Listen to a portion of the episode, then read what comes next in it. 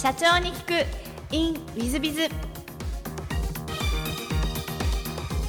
ィズビズの新谷です。先週の続きをお聞きください。そのミシガン大学2年ぐらいいらっしゃった後その後外資系のコンサルティング会社にご就職という形だと思うんですけど、はい、これは日本ですか？それともアメリカですか？えー、会社としては日本の会社で、まあ、あの最初半年ぐらいこうアメリカに行かせていただいたりとかしましたし、まあ、ほとんどやっぱ英語のプロジェクトがすごく多いような会社さんだったので、僕に結構ちょちょうどよかったんですけども。何かあの、あの外資系のコンサルティング会社さんを選ばれた理由とか、そういうのありましたか、そうですね。あの、アメリカあのにいた時に、この研究員をやりながら、まさにドットコンバブル全盛期だった時に何をしてたかというと、こう僕は自分であの、何人か8人ぐらいの人間と一緒に、まあ、会社みたいなものを作ってみたっていう経験があるんですよ。それもう全くうまくいかなかったんで、でので、もう何かこう、話をできるようなレベルではないんですけれど、で、一回やってみた。たら、本当にうまくいかなかったんですね。それは僕は自分自身はエンジニアだったし研究者だったので、自分が作ったサービスが可愛くてしょうがないわけですよ。これは僕が作ったんだから世の中に受け入れられて当然だって思っていて、世の中に出してみると全く受け入れられないわけです。そのギャップに僕は本当に悩み、その結果、やっぱエンジニアを続けていくっていうことよりも、一旦そのビジネスサイドみたいなことを見てみようと思って。で、当時あのミシガン大学で MBA もビジネススクールもすごく有名だったので、まずエンジニアリングやりながらビジネススクールの授業も取りに行ってみたら、もうですね、エンジニアリングとは全く違う世界がそこに存在していて、例えばマーケティングとかだったら、まあ、ポジショニングっていう概念でこう二軸を書いてですね、当時日本のビール、あの、アサヒビールとキリンビールのあのスーパードライと一番搾りの戦いみたいなことが一番、うん、やるんですけど、二軸で評価して、ここだからマーケットポテンシャルがあるみたいな分析を実際ビジネススクールで学ぶんですが、正直こんな稚拙なレベルの低い分析で日本のビジネスは動くんだなっていうのが最初の感想だったんですね。でも後々やっぱり今思い返してみると、そういう、なんですか、概念的な分析っていうことのとても重要だなって今では思うんですけれど、当時はもう僕はもういろんなことを緻密に考えて作り込んだものだから可愛いにしょうがない。でも一般の消費者っていうのは、そういう二軸でぐらいしか考えずに物を買ってるんだ。このギャップを学ばせていただいた結果、やっぱりそのコンサルティングっていう世界に一回行ってみようかなって思ったっていうのがご質問のお答えです。なるほど。ちなみにその作られたサービスってどんなサービス作られた？これはですね、会社のメールやスケジュールが簡単に見られるサービス。携帯デバイスで、当時電子手帳っていうのがありまして、アメリカに流行ったのがパームっていう端末があるんですね。日本だとシャープさんがザウルスっていうのを出してたんですけども、はい、アメリカではパームっていうのが流行っていて、それに通信機能をつけて、会社のメールやスケジュールが見られる。まあ今で言うと当たり前の機能なんですけども、それを僕らはスマートフォンだって言って、勝手に名付けて言ってたんですね。なんで、ちょっと前で言うと、ブラックベリーっていう端末一番近かったですし、今で言うとまさにスマートフォンですねっていうサービスをやってました。なるほど。今お聞きすると、もうちょっと我慢したら当たったんじゃないかって気がするんですが。そうですね。まあ、会社のメールやスケスケジュールを外で見る見るっていうニーズが特にと当時はなくて今だと、あの、私も今、自宅からでこれ収録してますけど、はいはい、えー、もう外で普通にスマホでスケジュールもメールも歩きながらでも歩きながらやっちゃいけませんが、見るので、もうちょっと待ったら当たったかもしれないんじゃないかなと思いますね。そうですね。いや、でも今でもやっぱりそうは思いますし、やってることそのものは、マクロ的にはすごくいいことやってたんじゃないかなって思います。なるほど。ありがとうございます。えっと、外資系のコンサルティング会社さんは何年ぐらいいらっしゃったんですか？プラスウォーターハウスっていう会社2年と、AT カーニーという、これは戦略系のコンサルティング会社なんですけど、3年合計5年所属してました。えっと、そこではどんなことを学ばれましたか？これは本当にいろんなことを学ばせていただいて5年間だなって思うんですけれども、そうですね。特に AT カーニーっていうコンサルティング会社って戦略系のコンサルティング会社で、今でもたくさんお世話になっておられる、お世話になっている方の人脈が本当そこでできたんですが、今までやっぱ僕エンジニアだったんで、知ってるとかできるとかってすごく大事な価値観なんですけれども、コンサルティングの世界って知ってるとかできるって何の意味もなくて、それは聞けばわかる。そこから何をあなたは考えるかとか、人が気づかない切り口をどう思いつくかっていうことの方に、ののが重要視されるんですね。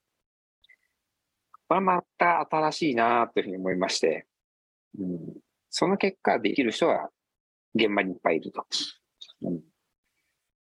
その単価も非常に高いわけですね。エンジニアさんの単価が当時80万とか100万とかそういう時代において、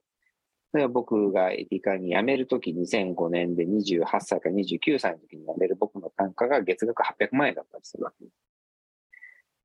エンジニアの10倍お金取って言ってみれば1億円プレイヤーなんですよね。お客さんから見ればですよ、請求単価が。なんかそういうレベルの人がやらなければいけない仕事ってなんだということを、のためにやっぱできる、知ってるじゃなくて、全くお客さんが気づかない点をその場で言ってあげられるとか、その方がすごく大事だってことを学ばせていただく気がします。なるほど。ありがとうございます。えっ、ー、と、AT 管理の後は、事業会社へてうねりを創業というふうにお書きになってますが、事業会社っていうのは普通の事業会社ですか、はい、そうですね。あこれもモバイルの、はい、モバイルのベンチャーで、サイバードっていう会社がありまして、当時、ガラケーですよね。こう、着メロ、着歌とか、i モードの公式サイトみたいな、そういうやつの、僕、第一人者の方がやっておられる会社で、すごく、まあ、本部上場企業でした。でそこのビジネスマネージャーっていうのを1年半ぐらいですかね、やらせていただいて、あの、うねりの前に、実はあの別の会社を一回創業しています。そのサイバードの時の仲間と共に作った会社があって、それが2008年の時に創業したんですけども、そこから2015年にまたうねりという会社、これは私一人で、ああともう一もう一人で作ったっていう会社です。なるほど。その2008年の創業はどんな事業だったんでしょうか？これあの、ちょうど2008年といえば、スマートフォンが日本にやってきた年なんですね。思い返すと10年前、スマートフォンっていうサービスを US で大失敗したなっていう記憶がありまして、なんか似たようなものが日本にやってくるぞとかっていうことを見たときに、まあ私 i モードでビジネスもやってましたので、これはもう一回やるべきなんじゃないかというふうにもう神が言ってるようにしか思えなくて。で、まあ、当時やっぱガラケーが少しずつ下がり始めてきたっていうタイミングもありましたので、もう一回自分でやろうっていうふうに決意したのを覚えてます。それはやっぱりあのメールとかあのカレンダー機能とかそういうものだったんでしょうそうですね。そこから始まったんですけれども、やっぱりスマートフォンででもっといろんな可能性があるなと思っていて、例えば、まさにウネリーの今の仕事につながるんですけれど、当時、お互いの GPS のリアルタイムの情報をアプリを通じて共有しながら待ち合わせ場所を決めるっていうアプリをやってたんですね。これあの、マチピッタンっていうアプリなんですけれども、お互いに共有しながら最後ピタンってするからマチピッタンなんですが、これが非常にヒットしまして、スマートフォンの世界観とぴったり合うってことで、いろんなキャリアさんとかいろんな端末メーカーさんが、こうそのアプリをしてくださって、そこからこう位置情報を使ったりするようなアプリを作る会社になった、でそういうことをやってますと、今度は企業の、企業側が、どうやらもうスマートフォンで結構普及してるらしいぞ。だからスマートフォンを使ったマーケティングをやりたいっていうニーズがあって、その時にお声掛けをいただいて、で、そのモバイルマーケティングってことでアプリを作ったり、ウェブサイトを作ったり、広告配信をしたりみたいな、そういう、どちらかというと総合的なモバイルマーケティングの企業っていうふうに、その会社は変化してきました。なるほど。えっと、そちらをお辞めになって、もう一度じゃあ、うねりを創業しようと思った理由というのは何がございましたでしょうか？そうです。まさにそこの総合的なモバイルマーケティングをやっていたときに、主なお客様っていうのは、リアルな店舗を持っているようなお客様だったりするんですよね。そうすると、こう、モバイルアプリを使って店頭に人を送客したするにはどうしたらいいのかみたいなテーマをすごくたくさんいただいて、当時の言葉で言うと O2O っていう言葉とか、オムニチャンネルっていう言葉があったんですけれども、そのテーマで、こう、本当にたくさんの取り組みをやったんですね。そのお客様からのご要望に応じて。で、そうしたらなかなかうまくいかないと。ほとんどのものがうまくいかないってことに気づき、なんでうまくいかないんだろうなって思ったら、みんなが小さな取り組みをするからダメなんだなと。例えば、あるデパートが自分でアプリを作りました。で、当時まさにビーコンっていう技術があって、Bluetooth のセンサーなんですけれども、デパートに入り口につけておくと、そのスマートフォンを持ってる人が入り口に来たらプッシュ配信を送って、送るみたいな、まあそんな仕組みができたわけですが、もう革新的な技術だなと思って、世界中の人たちがあらゆる実験をしたんですけど、ほとんどの人が失敗した。なんでかと思ったら、みんな規模がないからなんだなってことに気づいたんですよ。そっか、ということで、じゃあ、このウネリーという会社を作るにあたって、一つ一つの取り組みは小さいかもしれないけれど、みんなが集まったら、すごく大きなプラットフォームになる世界って作れないかなって思ったのが、うねりの創業のきっかけです。なるほど。えっ、ー、と、うねりは最初から上場は狙ってらっしゃったんでしょうか？はい、狙ってました。何か理由はあられましたか？そうですね。あの、やっぱりみんなで大きな規模感を狙っていくっていう考え方に立つと、このうねりという私、または数人の単位でできることだけではなくて、たくさんの企業さん、インフラ企業さんとか、アプリを持ってる企業さんとか、ね、お店とか、たくさんの人たちと多分提携しなきゃいけない。そうすると資本提携っていうことも当然視野に入れなければいけない。そういう方々と一緒にプラットフォームを作っていくんだっていうふうに思ってました。そうするとやっぱ資本っていうことがすごく重要で、で、資本を入れていただくんであれば、しっかり上場してお返しするってことは当然の義務ですし、かつ、その企業が上場することによって社会的な信用を得るっていうことが、そのプラットフォームの、まあ、信用をすごく決定づけますので、なので最初からも上場するってことは決めてました。なるほど。上場に向かってのご苦労なんてございましたでしょうか、まあ、苦労しかないっていう感じかなというふうに思いますけれども、今、まあ、日本に300万社ぐらい会社がある中で、上場企業というのは3700社しかないわけですね。そして年間2000社も資金調達する中で、年間100社しか上場することはできないわけです。だから本当にこう、限られた枠の中で、なんとか上場しに行くっていうことをやってました。一番最初のネックは、監査法人が今、監査法人難民という言葉があるように、多くの上場できるかもしれない企業においても、監査法人が見つからないっていう問題がある。から、証券会社。僕が探した時は証券会社はそこまで厳しくなかったんですけれども、多分今、証券会社を見つけるの極めて厳しいというふうに聞いてます。そこからはもう予実、つまり業績を合わせていくってことですね。業績がちょっとでもずれると上場できないので、上振れしすぎてもダメだし、もう下振れては当然ダメだという中で、しっかりと予実を合わせていくっていうこと、それもコロナがあろうが、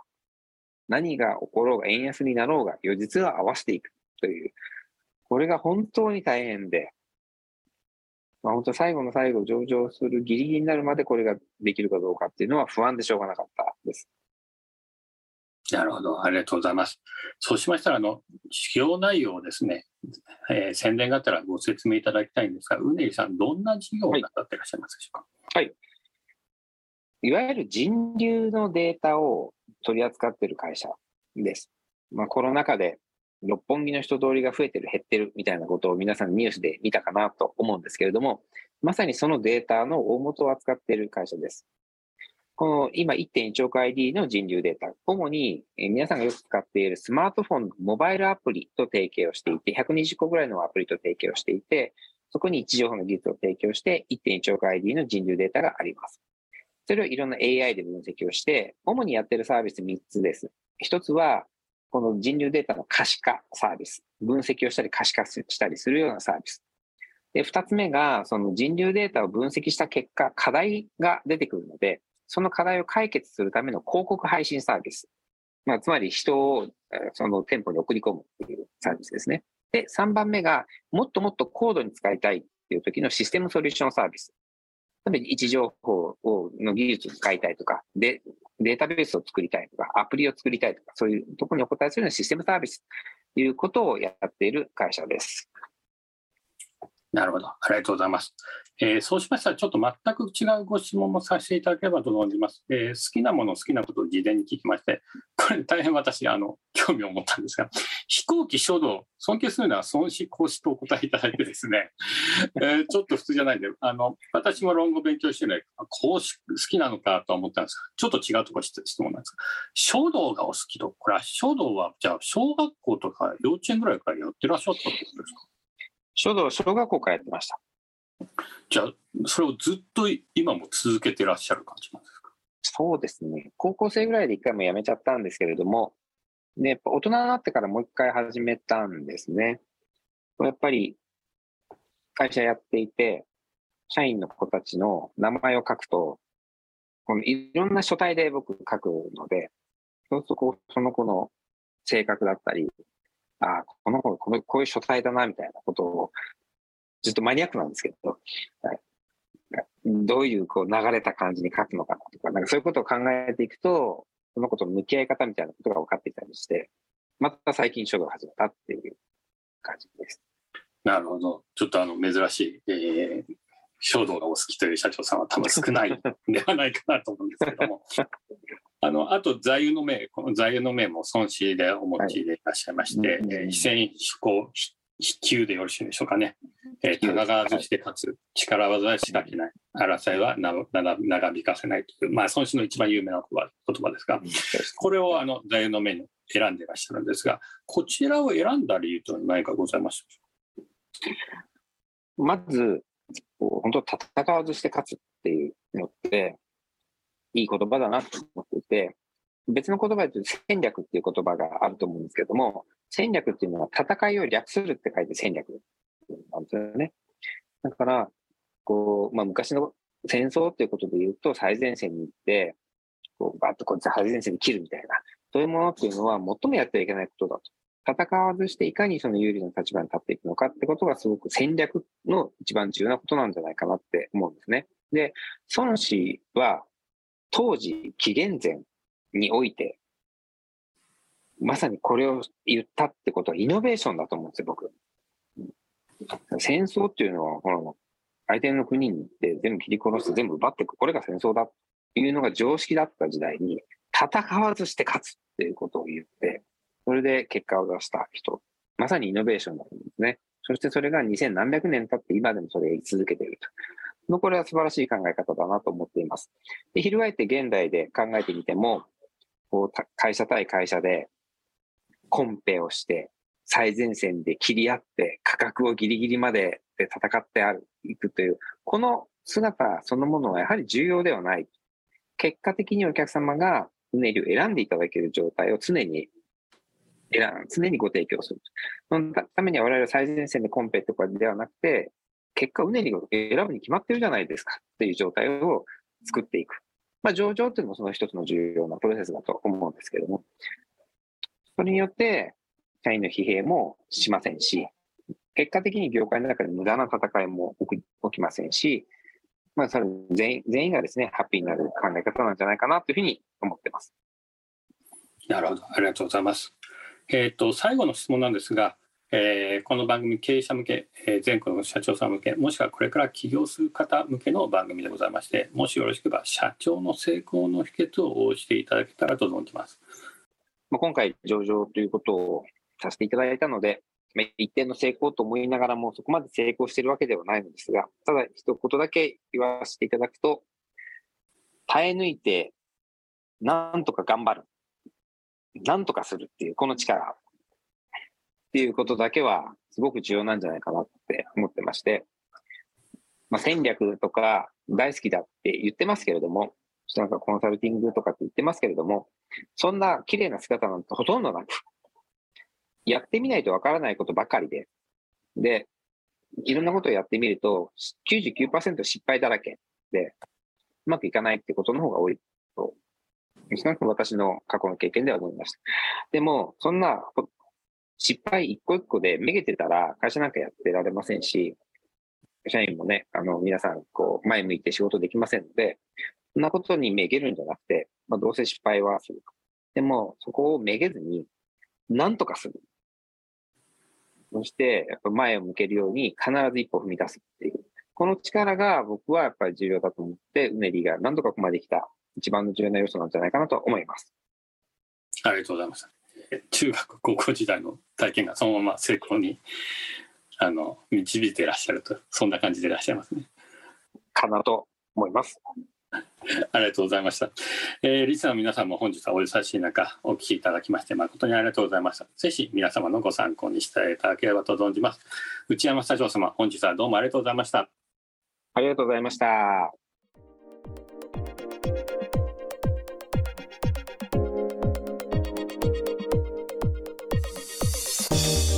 本日の社長に聞くインウィズビザうねりの内山社長様でいらっしゃいました。素晴らしいですね。あの頭も本当によろしいですしやっぱりあの中学高校時代から何とかするで何とかしてきた方なんで根性もあられてかつあのよく考えていらっしゃいますし多彩でいらっしゃいますし、えー、ご苦労もなさってる分、えー、いろんなことが分かっていらっしゃる。失敗も多くというふうにおっしゃっていらっしゃいましたがえー、そういうのを感じてですねあ素晴らしいなとお若いですがあよくよく、まあ、人生というものも含めてお分かりでいらっしゃる社長さんなんじゃないかなと思いました、まあ、特に孫子講師が好きなんで尊敬するなんてちょっとあのお若い方にしては珍しいですね。そういう意味で、えー、かなり出来上がった社長さんですし、えー、それでももっと上、えー、ラリー・ページと合っているということはもっと上と思ってらっしゃるんでしょうからきっとうねりさんもっともっと発展していくんじゃないかと思います。えー、ぜひ、えー、お聞きになった皆さん方もですね、えー、内山社長のように、えー、ビッグになっていっていただけたらいいんじゃないかなと思います。えー、本日の社長に行くインウィズはここまで。また来週。3分コンサルティング w i z b i が社長の悩みを解決えー、本日の3分コンサルティングは経営者様です、えー、小売業だそうです。はじめまして、都内で小売業をしている経営です。本日は SNS での反則についてお聞きしたいです。インスタやツイッターで集客をしようと店の宣伝を投稿しているのですが、すればするほどフォロワーが減ってしまう事態に陥っています。フォロワーを増やしながら、店の宣伝をする方がありましたら教えてください。よろしくお願いいたします。あのー、僕はインスタとかツイッターで、えー、お客さんが増えるという感覚があんまりないです。むしろ、えー、やっぱりメディアミックスなので、ホームページがまずしっかりしてて、SEO 対策がなさってるかどうかの方が先ではないかと。それの補完策であったり、集客策で SNS が使われるというふうに考える。だからホームページが一番中心で、その周りを SNS が回ってる感じにしないと難しいんじゃないかなと思ってます。えー、例えばですね、かき小屋千葉とかでですね、ホームページが1位を取ってると、それにインスタで牡蠣の美味しそうなのをどんどん載せてたりすると、フォロワーが増えてホームページ側に回っていって、え結果的に集客につながる。こんなことあると思うんですね。またはツイッターでこの牡蠣の美味しい様子を載せて、ホームページ側に回っていって、あ、ここ行ってみよう、牡蠣小屋行ってみようみたいな感じになる。これはあると思うんです。でもインスタやツイッターのみで集客できるというのはほぼないですね。それはね、インスタとかツイッターでやっぱり強いのは芸能人です。その次は YouTuber たちですよ。もうその次はもうないですね。ぐらい難しい。かなり得意性の高いものでないと、えー、インスタ、ツイッターでは集客が難しい。えー、でさ、お店の宣伝になると思うこと自体がやめた方がいいんじゃないかというふうに思うんです。むしろ、えー、東京の小売業さんですよ,、ね、その地域のなんかこう何何を売ってらっしゃるのか分かりませんが、その売ってるもののキーワードで SEO 対策のホームページを強化し、その周辺をインスタなり、Facebook なり、Twitter なり、えー、TikTok なり、YouTube なり、などなどを仕掛けながら、あ、えー、ホームページを際立たせるようにするためにインスタ、ツイッターを利用していくと。こういう感覚が正しいんじゃないかと思うんです。でフォロワーがあそうするとうまく減らない投稿もできますし、それは保管策にもなりますし、えー、いわゆるその小売業のお店の様子なり売ってるものをなりコメントなりを見たい方はこちらへみたいな感じでインスタ側に回ってきて写真とか動画が結構出ててあここいいじゃん行ってみようって言ってホームページから、えー、アクセスしてくる来来店してくるみたいな感じでこうメディアミックスですのでホームページと SNS を行ったり来たりしながら結果的に集客につながる、こういう感じなんではないかなと思うんです。まあ、そういう意味でインスタやツイッターのみで何とかしようというのはやめた方がいい。えー、むしろホームページを中心にえー、やまあ、いわゆるこうメディアをこう飛び越えていかせながら結果的に、えー、お店の方に、えー、来ていただけるようにするのが、えー、一番いいんじゃないかなと思います。まあ、これはあの具体論とかいろいろありますのでもしよろしければあの無料で受ける相談になりますので何なりとおっしゃってください。えー、本日の3分コンサルティングはここまで。また来週。